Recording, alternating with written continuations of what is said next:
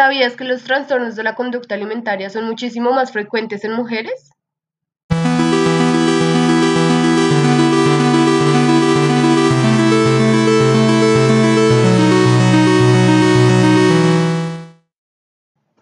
Estos suelen diagnosticarse y manifestarse durante la adolescencia o primeros años de la edad adulta, pero ¿Qué son los trastornos de la conducta alimentaria? Los TCA son entendidos como los trastornos psicológicos graves que conllevan alteraciones de la conducta alimentaria.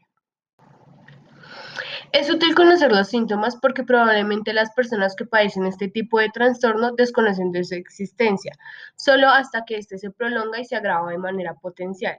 Los síntomas pueden variar dependiendo del trastorno que padezca la persona. Los más importantes se pueden clasificar en cuanto a la relación alimentaria. Por ejemplo, la utilización injustificada de dietas restrictivas, el estado de preocupación constante por la comida, sentimiento de culpa por haber comido, evitar comidas en familia o amigos, la rapidez con la que se acaba la ingesta en la casa, hacer muchas dietas y de golpe darse atracones en cortos periodos de tiempo.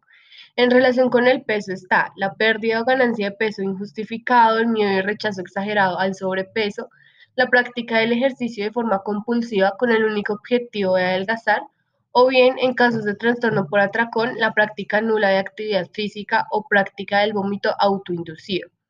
La menorrea, que es la desaparición del ciclo menstrual durante como mínimo tres meses consecutivos, como síntoma debido a la desnutrición. Otros síntomas físicos debido a la desnutrición pueden ser frío en las manos y pies, la sequedad de la piel, estreñimiento, palidez o mareos, caída de cabello, etc. Por último está la relación al comportamiento, es como la alteración del rendimiento académico o laboral o el aislamiento progresivo y síntomas depresivos o ansiedad. Si padeces estos síntomas es porque muy probablemente tengas algún trastorno alimentario y es importante que acudas a un profesional de la salud mental. Muchas personas no tienen los recursos para pagar un psicólogo o psiquiatra quien oriente favorecidamente estas situaciones. Pero recordemos que la integridad y el bienestar es un derecho. Por este motivo, esto lo debe garantizar el Estado.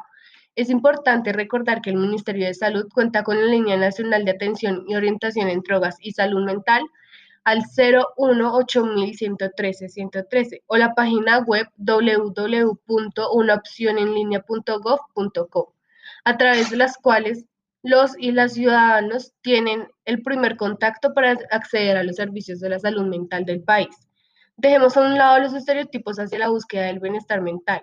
Somos seres que no solo tienen enfermedades físicas. En pleno siglo XXI debemos ser más críticos y reflexivos en cuanto a nuestro bienestar integral para tener calidad de vida. No olviden que quien les habló fue Sofía Mendoza.